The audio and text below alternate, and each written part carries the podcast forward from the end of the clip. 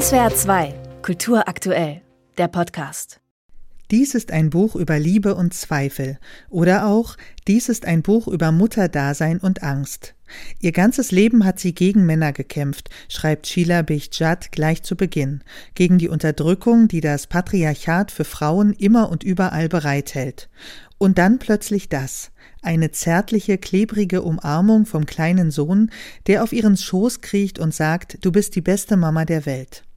Die Autorin ist Mutter von zwei Söhnen und, das wird ihr in dieser Eröffnungsszene klar, auch Mutter von zwei zukünftigen Männern. Wie geht das zusammen? Mutter sein mit der durchaus vorhandenen Angst vor dem Sohn als Aggressor, der Angst, dass aus den eigenen Söhnen schlechte Männer werden könnten. Woher rührt das auffällige Misstrauen gegenüber meinen Söhnen? Warum misstrauen die Menschen vor allem männlichen Kindern? Durch meine Empörung hindurch, die ich über die pauschale Verurteilung meiner beiden Söhne empfinde, erkenne ich, wie kollektiv das Trauma mit männlicher Dominanz in uns allen sitzt. Patriarchale Männlichkeit, wie wir sie bisher kannten, ist in der Krise und wird zu Recht abgelehnt, konstatiert Sheila Beichtschat. Aber was kommt danach? fragt sie. Jungs sollen nicht mehr toxisch sein oder werden, aber welche alternativen Männerrollen stehen stattdessen zur Debatte? Für die Autorin ist es problematisch, dass Jungen keine anderen Möglichkeiten des Seins für ihre Entfaltung eingeräumt werden. Ich wünsche mir, dass meine Söhne nicht per se als Männer mit allen dazugehörenden Verurteilungen gesehen werden, so wie ich nicht schlicht als Frau mit damit verbundenen vorgefertigten Klischees wahrgenommen werden will. Doch dass die Gesellschaft sich für neue und andere Männlichkeit nicht interessiert, sie nicht befördert und bestärkt, ist für sie ein Fehler mit Folgen. Denn diese Lehrstelle würde auch von einer wachsenden Community von Frauenhassern, den Incels, gefüllt.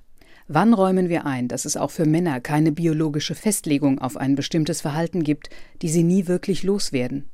Wann können wir auf solche Weise an die Wurzel der Gewalt kommen, die unabweisbar von Männern ausgeht? An dieser Stelle kommt für Beichat auch die eigene Verantwortung als Mutter ins Spiel.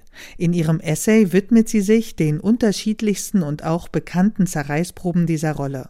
Doch sie definiert noch eine neue Aufgabe, einen anderen Load, nämlich die Verantwortung, dass aus den eigenen Kindern so etwas wie gute Menschen werden.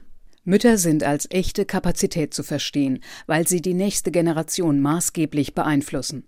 Diese moralische Last, den Moral Load, wie sie es nennt, meint, dass die zukünftigen Männer, die meiner Obhut als Feministin entspringen, nicht nur nicht zu denselben misogynen Idioten werden, die wir alle nicht mehr bereit zu ertragen sind, sondern dass sie tatsächlich zu Akteuren werden, die dem Kampf um Gerechtigkeit voll verschrieben sind. Das jedoch beginnt damit, dass sie selbst Gerechtigkeit gelernt und erlebt haben und sie ihnen widerfahren ist.